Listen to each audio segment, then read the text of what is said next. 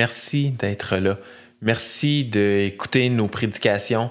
Euh, peut-être que c'est par hasard que tu es tombé ici euh, sur notre page YouTube ou sur notre site d'Internet. Peut-être que c'est euh, d'une façon fréquente que tu viens. On t'encourage, si c'est une façon fréquente, d'utiliser ces messages, ces prédications en ligne comme un encouragement, une édification pour ton âme. Euh, mais on continue de t'encourager toutefois à fréquenter une église locale, si ce n'est pas ton cas. Engage-toi envers une église. On croit que c'est le modèle biblique qui nous a été laissé de se mettre sous la prédication d'un pasteur dans une église locale. Si pour toi, c'est la première fois que tu es en contact avec une prédication comme celle-ci et que tu aimerais en savoir plus, on t'invite, on t'encourage à nous écrire afin qu'on puisse répondre à tes questions et peut-être même te référer à une église en santé, une église qui prêche droitement la parole de Dieu, c'est-à-dire la Bible, pour ton âme à toi. Bonne écoute. Bon matin, bienvenue en ce dimanche 21 juin, première journée de l'été. Euh, je suis content d'être avec vous, en quelque sorte dans vos foyers. Euh, salut à toi si tu écoutes euh, en ce dimanche matin. Bienvenue à toi si tu l'écoutes à une autre occasion.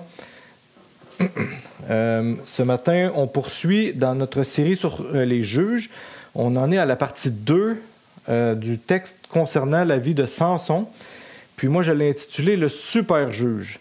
Donc, on est au chapitre 14, verset 1, et on terminera notre euh, prédication ce matin euh, au chapitre 15, verset 8.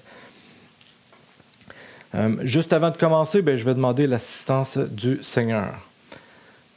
Seigneur, on te demande de nous ouvrir nos cœurs, de disposer nos cœurs à ta parole ce matin, que tu puisses nous enseigner des belles choses à travers le livre des juges, comme tu l'as fait déjà jusqu'à maintenant dans un, pour euh, un texte qui a été écrit dans un contexte particulier du peuple d'Israël et qui, euh, je pense, nous est enseigné présentement, nous enseigne des belles choses présentement dans le contexte particulier du confinement dans lequel on est. Donc, euh, dispose nos cœurs à ta parole et puis que, que ces, quelques ces quelques versets qu'on lise ensemble puissent vraiment nous enseigner. En ton nom, Jésus, qu'on prie. Amen. Donc, si on continue dans le, livre des juges, euh, j'aimerais vous inviter à lire d'abord dans le livre des euh, dans le livre des juges au chapitre 2 versets 18 à 21 pour bien comprendre qui sont les juges. Donc, euh, juges chapitre 2 versets 18 à 21, on voit ce qui suit. Juges 2, 18 à 21.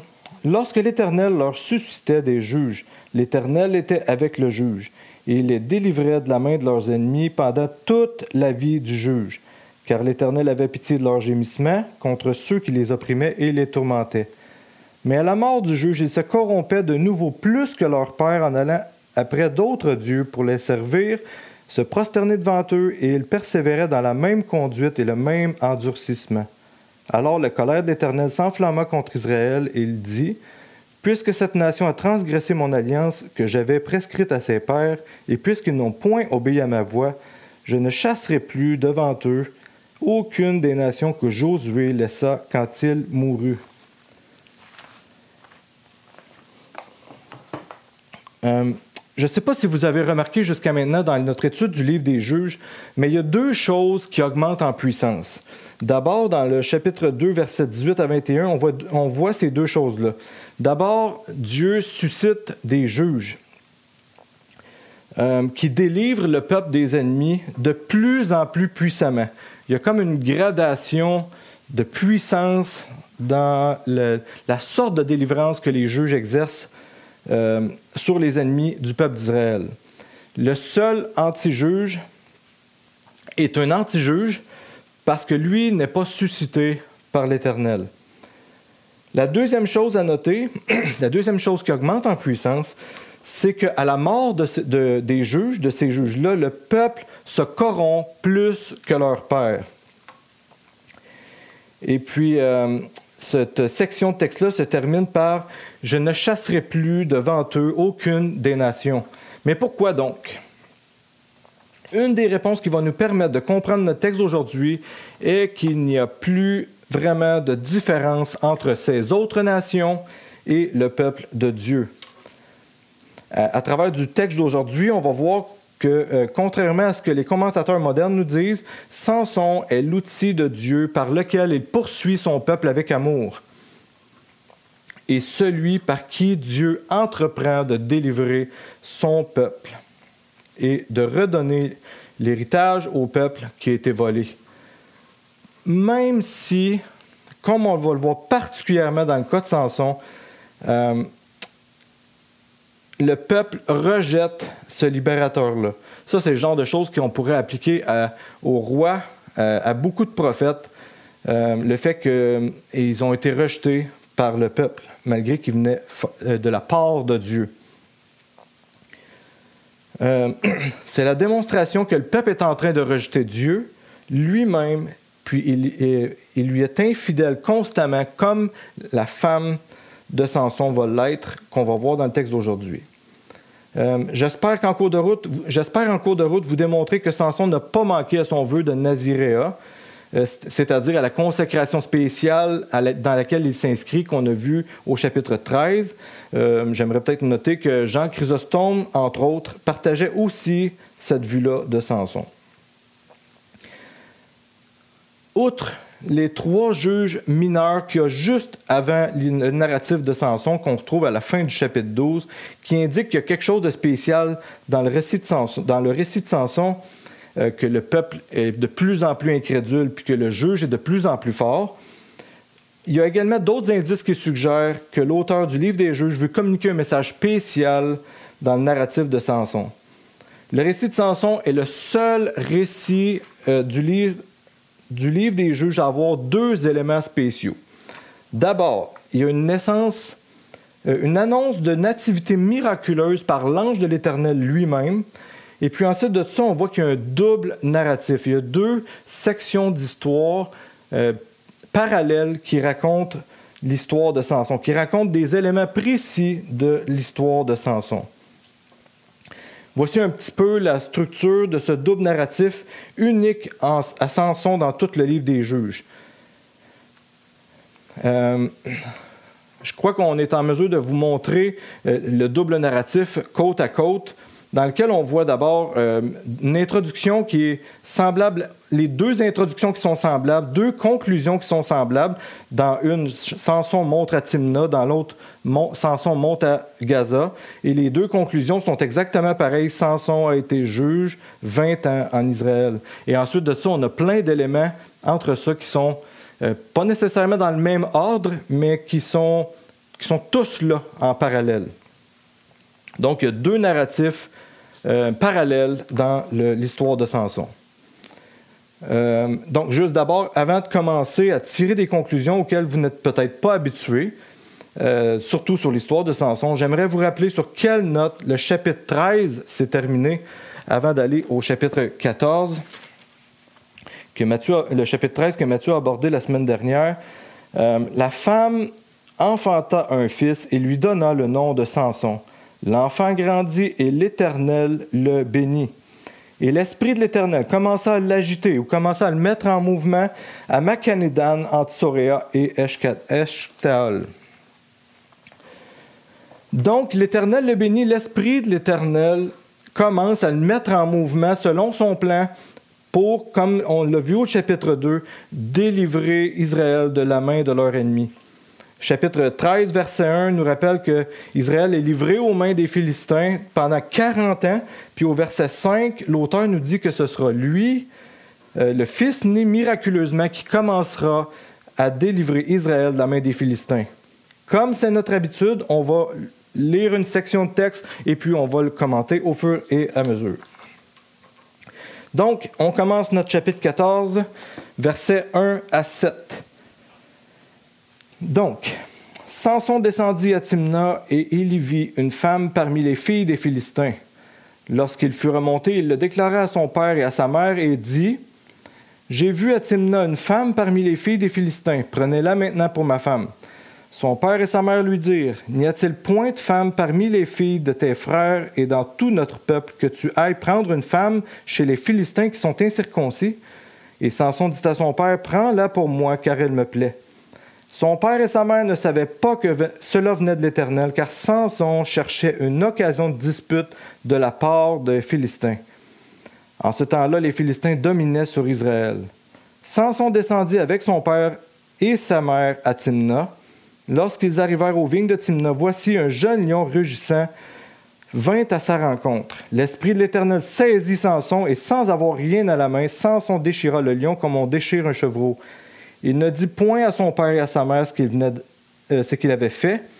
Il descendit et parla à la femme et elle lui plut.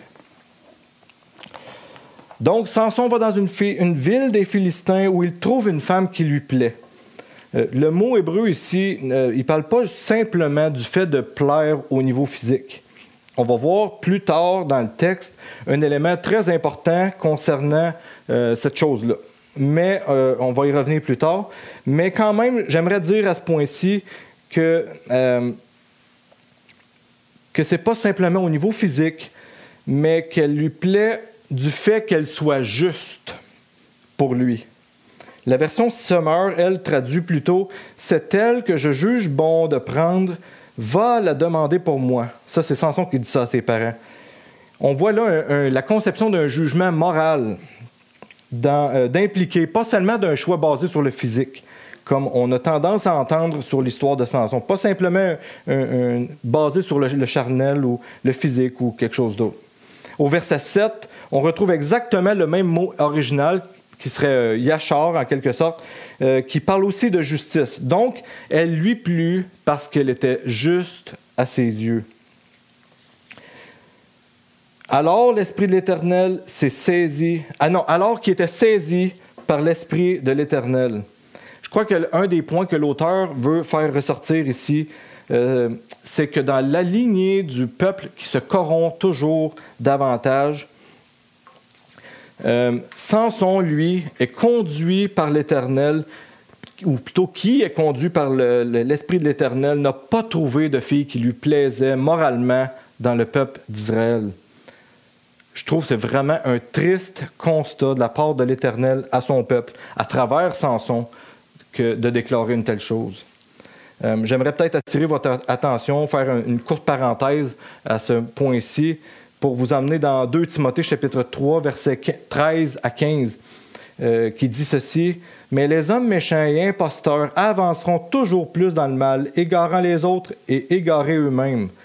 Toi, demeure dans les choses que tu as apprises et reconnues certaines, sachant que tu les as, de qui tu les as apprises. Dès ton enfance, tu connais les saintes lettres qui peuvent te rendre sage à salut par la foi en Jésus-Christ. 2 Timothée 3, chapitre, euh, chapitre 3, versets 13 à 15. De quel groupe êtes-vous? Des hommes méchants et imposteurs qui avancent toujours plus dans le mal ou de ceux qui demeurent dans les choses apprises? Est-ce que Jésus trouve encore des hommes et des femmes justes dans son peuple, contrairement à Samson? Ou bien s'il va être obligé de nous passer le même message qu'il a passé par euh, Samson à son peuple? Est-ce là, c'est juste une invitation euh, à se regarder dans le miroir peuple de Dieu. Euh, est-ce que Dieu vous trouvera juste dans le sens de cherchant la justice? Pas dans le sens de la justice qui amène au salut. Ça, c'est une, différente forme de justice. Mais on est quand même appelé à chercher la justice. Euh, j'ai cinq enfants. Euh, je suis de plus en plus préoccupé euh, par nos jeunes, pour mes jeunes. Euh, est-ce que mes filles vont trouver des jeunes hommes justes? Est-ce que mes fils vont trouver euh, des jeunes filles justes? Est-ce que mes filles seront des jeunes femmes justes? Est-ce que mes fils seront des jeunes hommes justes? Vous, parents, est-ce que vous enseignez la justice de Dieu autour de vous? par votre discours, par vos actions? Vous qui êtes plus âgés, comment allez-vous finir? Recherchez-vous la justice. Qu'est-ce que ce confinement-là révèle de votre cœur? Est-ce que ça a été pour vous une occasion de vous éloigner de Dieu ou de vous en rapprocher? Je ne veux pas condamner personne. Je veux vraiment, vraiment, mon but est de vous inviter à l'introspection, à évaluer votre vie à la lumière de l'évangile de Jésus, à la lumière de la justice de Dieu. Donc, le texte nous dit que Samson voit une jeune femme qui lui semble juste et qu'il souhaite épouser. Voici un premier élément qui suscite la controverse concernant le respect ou le non-respect du vœu de Naziréa de la part de Samson. On a vu au chapitre 13 que Samson était consacré d'une manière très particulière. C'est ce qu'on appelle le vœu de Naziréa. Et puis le vœu de Naziréa, on y réfère dans Deutéronome chapitre 7, versets 1 à 7. Et puis, euh, non, en fait, on y, réfère, dans Nombre chapitre 6. Mais dans Deutéronome chapitre 7, verset 7, il y a une liste très précise euh, de peuples que les gens d'Israël ne pouvaient pas marier, ne pouvaient pas épouser. Mais les Philistins ne font pas partie de cette liste-là. Pourtant, ils étaient, déjà connus. On voit les Philistins dans la Genèse, on voit les, Philistins euh, mentionnés dans l'Exode. Euh, la liste inclut plutôt les peuples suivants les Hétiens, les Girgasiens, les Amoréens, les Cananéens, les Phérésiens, les Héviens et les Jébusiens. Les, Philistins, eux, ne font pas partie de cette liste-là. N'oubliez pas que les détails dans les textes anciens ne sont pas placés au hasard. Les parents qui ont reçu l'annonce de la naissance par l'ange de l'Éternel d'une manière vraiment particulière, si vous vous en souvenez, euh, dans notre étude du chapitre 13, eux, quand ils ont reçu la réponse de Samson, pour eux, c'était satisfaisant comme réponse, c'était satisfaisant comme explication, en tout cas suffisamment pour qu'ils fassent exactement ce que Samson leur a demandé. Puis probablement aussi, euh, fort probablement, connaissant les textes euh, de la Torah ou de, de, la loi de Moïse, et puis euh, ils ont dû faire le lien entre les deux, mais pour eux, il n'y avait pas de problème là-dedans. Le texte précise ensuite que c'est de la part de l'Éternel que Samson fait ce choix-là, pour chercher une occasion de pousser les Philistins à la dispute. Il faut se rappeler que Samson est un juge suscité par l'Éternel pour, pour délivrer Israël, parce qu'en ce temps-là, les Philistins dominaient sur Israël. Et comme dans le cas des juges, c'est par la guerre et pour la guerre que Samson a été suscité afin d'exercer la délivrance de l'Éternel. Une chose intéressante euh, qui va avec euh, ma parenthèse de tout à l'heure, c'est que le fait qu'au chapitre 13, Samson puisse se promener librement dans tout le pays, dans toute la Philistie, euh, dans tout le pays des Philistins, malgré la domination des Philistins sur Israël. Euh, il, même, euh, il semble qu'il pouvait même marier une fille des Philistins sans problème. moi, je crois que ça indique que les Israélites étaient complètement consentants avec la domination philistine. les Philistins ne se sentaient pas menacés de ce que Samson était en train de faire. Un des mots qui caractérise le peuple de Dieu à l'époque de Samson, c'est passivité. J'aimerais encore une fois vous ramener euh, à l'esprit cette pensée. Quand le Fils de l'homme va revenir, chercher son peuple, trouvera-t-il encore de la foi?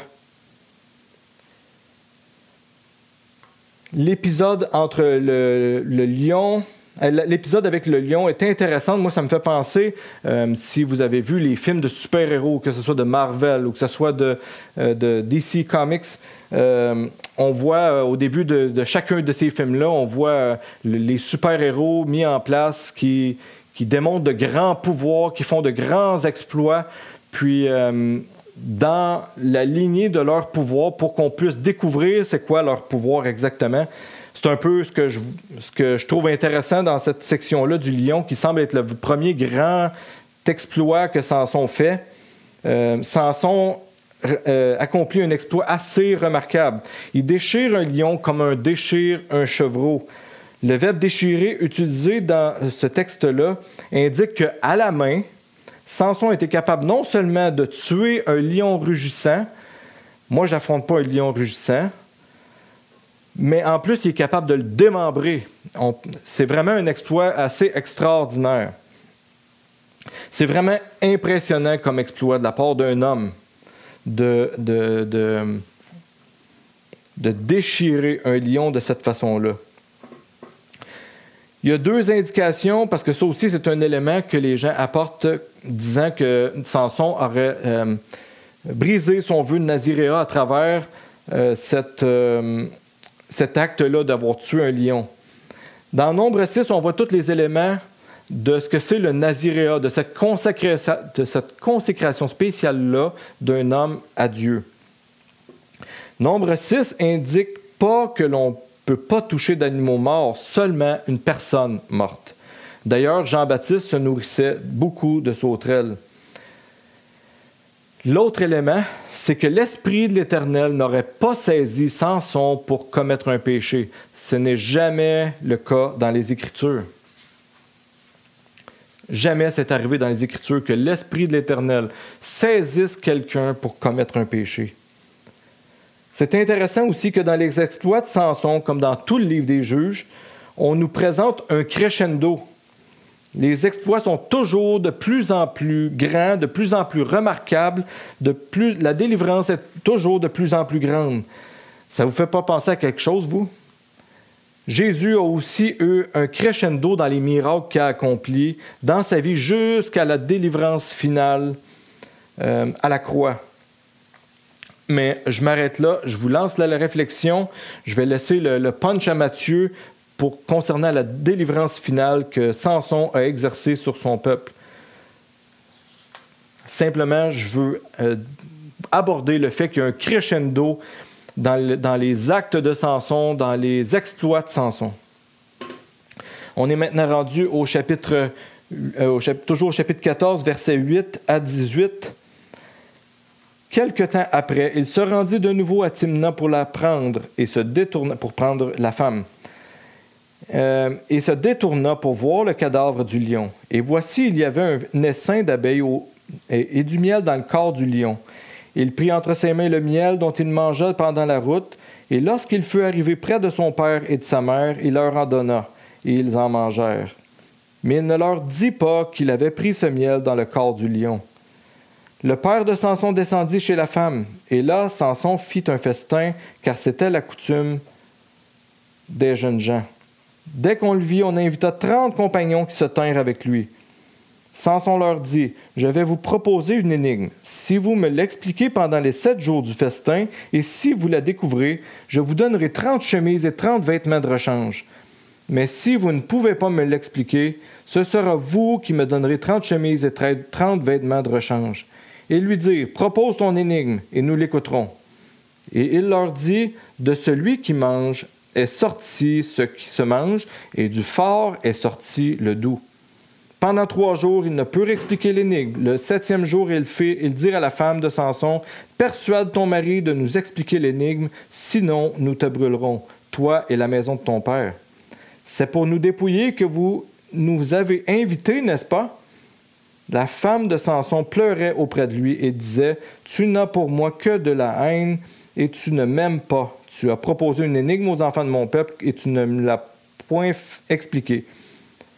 Et il lui répondait Je ne l'ai expliqué ni à mon père ni à ma mère, est-ce à toi que je l'expliquerai? Elle pleura auprès de lui pendant les sept jours que dura leur festin, et le septième jour, il la lui expliqua car elle le tourmentait et elle donna l'explication de l'énigme aux enfants de son peuple. Les gens de la ville dirent à Samson le septième jour avant le coucher du soleil, Quoi de plus doux que le miel et quoi de plus fort que le lion? Et il leur dit, Si vous n'aviez pas labouré avec ma génisse, vous n'auriez pas découvert mon énigme. Donc euh, voilà pour cette section. Donc d'abord, on voit que Samson recroise le lion sur sa route et découvre du miel dans la carcasse. Il, mange le miel et partage euh, avec ses parents, mais sans vraiment raconter à ses parents qu'est-ce qui s'était passé. Donc il y a seulement Samson, Jonathan et Jean-Baptiste de qui on mentionne qu'ils ont mangé du miel dans les Écritures. Tous les trois pointent vers un roi qui venait délivrer. Samson et Jonathan pointent vers euh, David, le roi qui devait venir délivrer le peuple d'Israël. Et puis euh, Jean-Baptiste pointait vers Jésus, le roi qui devait venir délivrer son peuple. Ces trois hommes sont morts en pavant la voie du roi à venir. Le miel représente toujours la bénédiction dans la Bible. Euh, d'ailleurs, un exemple de ça serait que y a une, expression commune dans l'Ancien Testament qui dit euh, là où coule euh, le pays où coule le lait et le miel. Ensuite de ça, comme c'était la coutume dans un mariage, comme ça l'est encore pas mal, comme ça l'est pas mal aujourd'hui encore, Samson a fait un festin à l'occasion du mariage. Puis on dit que Samson, on assume un peu que Samson aurait pris de l'alcool. On trouve ici un deuxième argument euh, qui affirme que Samson, ou plutôt un troisième argument, que Samson aurait manqué à son vœu de Naziréa. Euh, parce que Samson, dans son vœu de Naziréa, ne devait pas toucher euh, aux, fruits de la vigne. Mais les Philistins étaient reconnus plutôt pour le brassage de la bière, eux, pas pour le vin.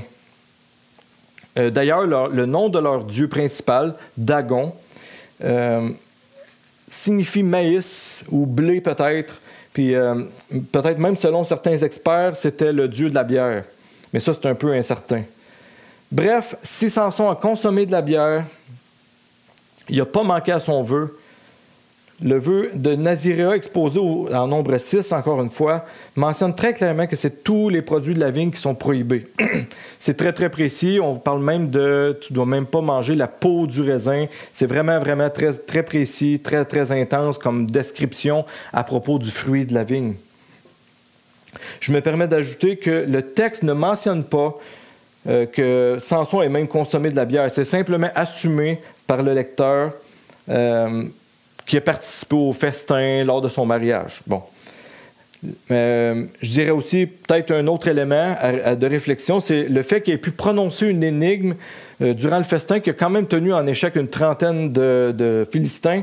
Ça euh, ça suggère certainement pas que l'homme était, que Samson était ivre. Surtout dans la forme dans laquelle l'énigme est articulée. En hébreu ancien, cette, cette cette euh, énigme-là est écrite sur forme très, très poétique. Donc, euh, quelqu'un de très ivre, peut-être, mais je ne suis pas certain qu'il aurait réussi à articuler euh, son énigme avec autant d'organisation, on va dire ça comme ça. Un dernier point, pourquoi Samson aurait perdu ses pouvoirs lorsqu'on lui a coupé les cheveux, plus tard, au chapitre, on va voir au chapitre 15 ou 16, là où il a vraiment manqué à son vœu de Naziréa, même si ce n'était pas de sa faute, mais qui aurait conservé ses pouvoirs dans le cas du mariage la Philistine, dans le cas du lion, puis dans le cas de la bière. Euh, je vous soulève ces questions-là. Je vais laisser Mathieu terminer avec ça. Je voulais encore une fois simplement amener la réflexion. Euh, j'aimerais aussi euh, maintenant vous, vous, parler d'un autre aspect important de cette section-là. Il s'agit du fait que Samson ait été suscité par l'Éternel pour redonner l'héritage de Dieu pour son peuple.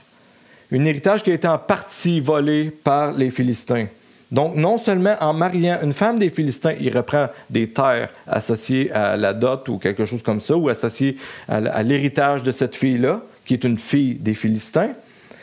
Mais en plus, il propose une énigme dans laquelle euh, il y a des vêtements d'impliqués.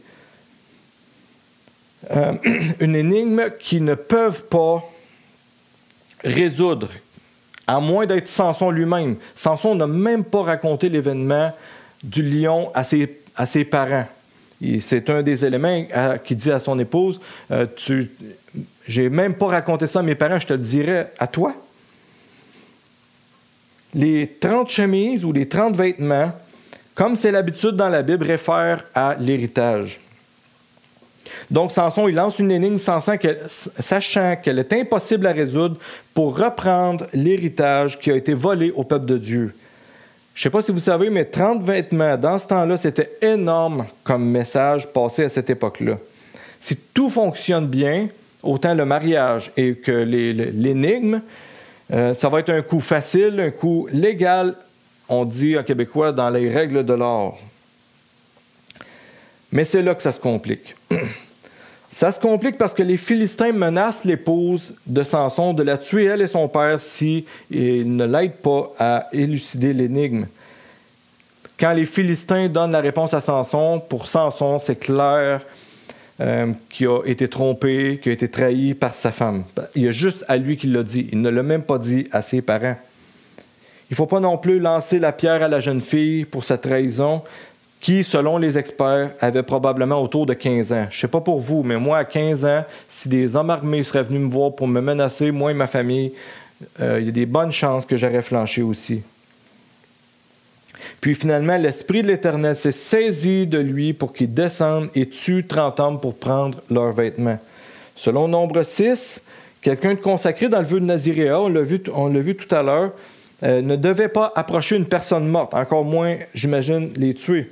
Mais clairement ici, il n'y a pas de contradiction pour Dieu, puisque c'est l'appel de l'ange de l'Éternel que l'ange de l'Éternel donne à Samson, puis annonce à ses parents avant même euh, en même temps qu'il annonce qu'il aura le vœu de Naziréa. Dieu ne donnerait pas une force miraculeuse en se saisissant de Samson de cette façon-là pour qu'il commette un péché et brise son vœu. Donc, euh, moi, voici ce que je comprends de ça.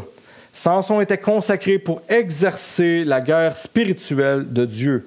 Pour toutes les raisons mentionnées plus haut, l'esclavage d'Israël aux mains des Philistins, le vol d'héritage, puis peut-être plusieurs autres choses aussi, mais parce que c'est l'Esprit de l'Éternel qui s'est saisi de lui pour qu'il fasse ça, je crois que Dieu considère que Samson respecte toujours son vœu. On pourrait donner d'autres exemples que celui de Samson. Euh, par exemple, euh, le fait que euh, dans les commandements disent de ne pas tuer, mais qu'ailleurs, il demande de vouer par interdit ou de tuer tout ce qu'il y a dans le pays Canaan, parce que la patience de l'Éternel était étirée au max par rapport à leur méchanceté. En d'autres mots, je crois que Samson exerçait le jugement de Dieu dans le cadre de la guerre spirituelle de Dieu. La deuxième trahison qu'on voit dans le texte, euh, c'est de la part du beau-père et du garçon d'honneur qui va être précisé dans la section qu'on va lire immédiatement.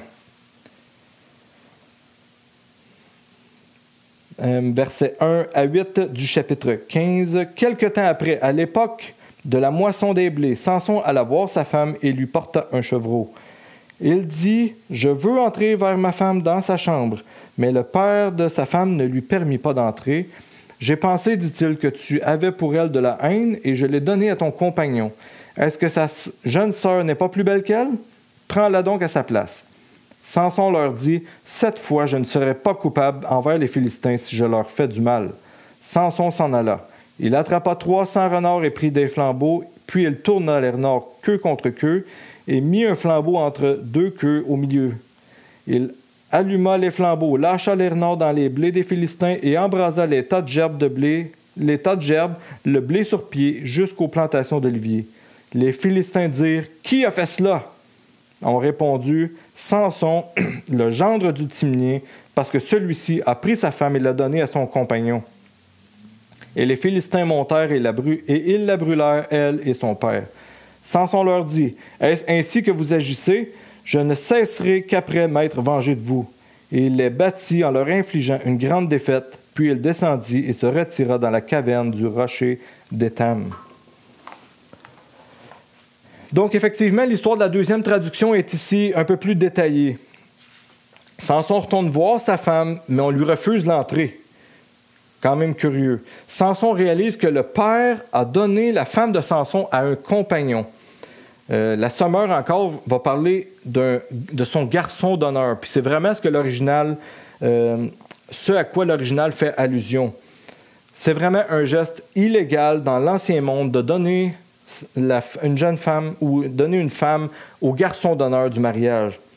Le garçon d'honneur avait justement comme rôle euh, de la protection de la mariée, de s'assurer que personne ne va la, séduire, que personne ne va même la violer, il y avait vraiment un rôle de protecteur envers la femme dans le cadre du mariage. Aujourd'hui, euh, être un garçon d'honneur, c'est une façon d'honorer nos amis. Hein. On, choisit des garçons, des filles d'honneur parce qu'on veut les honorer, on veut les mettre un peu sur le spot, comme on dit. On veut euh, s'assurer que, qu'on, signale notre amitié envers eux. Mais à cette époque-là, de donner l'épouse au garçon d'honneur, c'était un geste illégal, mais aussi c'était la trahison la plus basse et la plus odieuse qu'il pouvait y avoir un peu comme Judas l'Iscariote qui vient voir Jésus le soir dans un jardin, euh, lui donner le baiser de l'ami pour indiquer qui doit être arrêté. C'est ce genre de trahison-là dont il s'agit.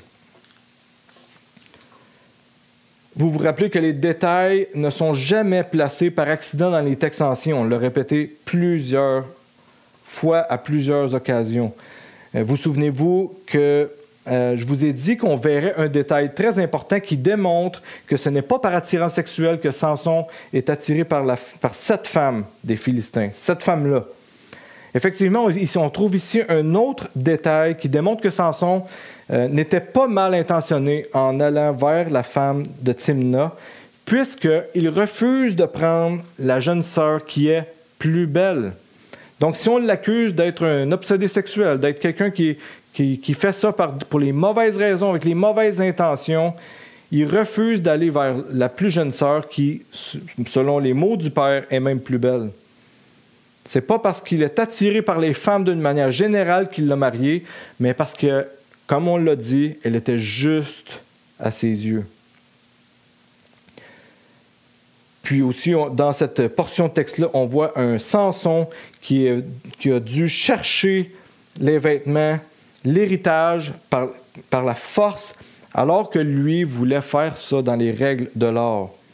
Ensuite, la femme qu'il devait marier a été donnée à un autre, à son garçon d'honneur en plus, ce qui euh, qu'il lui enlevait une autre chance de reprendre euh, de façon légale l'héritage perdu euh, par le peuple d'Israël aux mains des Philistins. Alors Samson va brûler les champs, il va attacher des queues de, chacal ou de renard euh, ensemble avec un flambeau, puis il va faire aller les, euh, les, flambeaux à travers les champs. Les champs vont brûler. Les Philistins n'avaient pas une grande bande de terre. Si vous, vous savez un peu, ils possédaient à peu près la bande de terre de la bande de Gaza aujourd'hui. C'est, c'est pas beaucoup de champs, ça. Il n'y avait pas beaucoup de champs à perdre, surtout pas de cette façon-là. Puis même si l'épouse puis le beau-père de Samson ont cru se sortir d'impasse en manigançant, en trahissant Samson, avec l'énigme ou en donnant le garçon d'honneur, ils n'ont gagné aucun de leurs paris. Samson, alors qu'il poursuit toujours la même femme, malgré les trahisons, inflige aux Philistins une grande défaite. C'est pour venger sa femme qui est allée, la mort de sa femme, d'une manière très odieuse, qui l'a infligé une grande défaite. En plus de ces autres, des autres raisons euh, pour lesquelles il est envoyé de la part de Dieu. Euh, conclusion, selon euh, Hébreu, on a vu avec Matthieu la semaine dernière que Samson est un libérateur petit L qui nous pointe vers Christ le libérateur grand L. Nous, on est le peuple de Dieu dans l'histoire. On n'est pas Samson dans cette histoire-là. Premièrement, quelques applications. Premièrement, quand Jésus reviendra, est-ce qu'il nous trouvera cherchant la justice? On est positionnellement juste devant Jésus, devant Dieu, en Jésus. Mais pourtant, on doit rechercher sa justice. Deuxièmement, sachez que Jésus, le libérateur grand L, vous poursuit avec amour continuellement, malgré vos manquements, malgré vos trahisons, comme Samson avec euh, la jeune femme de Timna. En raison de la présence du péché en nous, on a besoin d'un mari qui veut nous prendre comme épouse, malgré nos fautes, malgré nos trahisons. C'est ce que Samson a fait qui pointait vers ce que Christ a fait. Ils ont tous deux voulu reprendre l'épouse, euh, la fiancée après qu'elle l'ait trahi. Il y a un magnifique parallèle à faire avec le livre, avec l'histoire d'Osée, que je vous invite à aller lire. Il y aurait aussi un parallèle à faire avec Pierre, qui a renié Jésus trois fois avant que le coq chante. Et puis, euh, pourtant, Jésus lui a pardonné, puis lui a donné, lui a confié un rôle spécial. C'est ce genre de sauveur-là qu'on a besoin. C'est le genre de sauveur que Jésus-Christ est pour nous, pour les croyants. Troisièmement, dans, deux, dans les deux narratifs de Samson, il est trahi par la fiancée euh, pour une contrepartie financière. Dans celle-ci, il est trahi pour 30 vêtements de fête par sa fiancée. Tout comme Jésus avait été trahi par Judas pour 30 pièces d'argent. Il y a vraiment des beaux liens à faire entre Samson, entre l'histoire de Samson et ce que Jésus a fait. Mais sachez aussi que c'est à grand prix, grand sacrifice sur lui-même que Jésus nous a acquis notre héritage.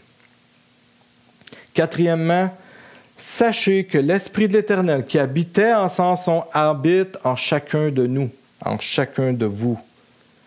Pas pour accomplir nécessairement des grands exploits comme Samson, mais pour vous guider dans la guerre spirituelle qui, qui, sévit maintenant au-dedans de vous. On n'est plus dans une guerre spirituelle contre des peuples, on est dans une guerre spirituelle contre le péché au-dedans de nous. On a cette guerre-là à livrer, on a besoin de l'Esprit dans cette guerre-là, on a besoin que l'Esprit nous saisisse dans cette guerre-là, tant que le péché ne sera pas effacé complètement un jour dans la présence éternelle de Dieu. La guerre spirituelle, Jésus l'a remportée pour nous. La victoire est assurée.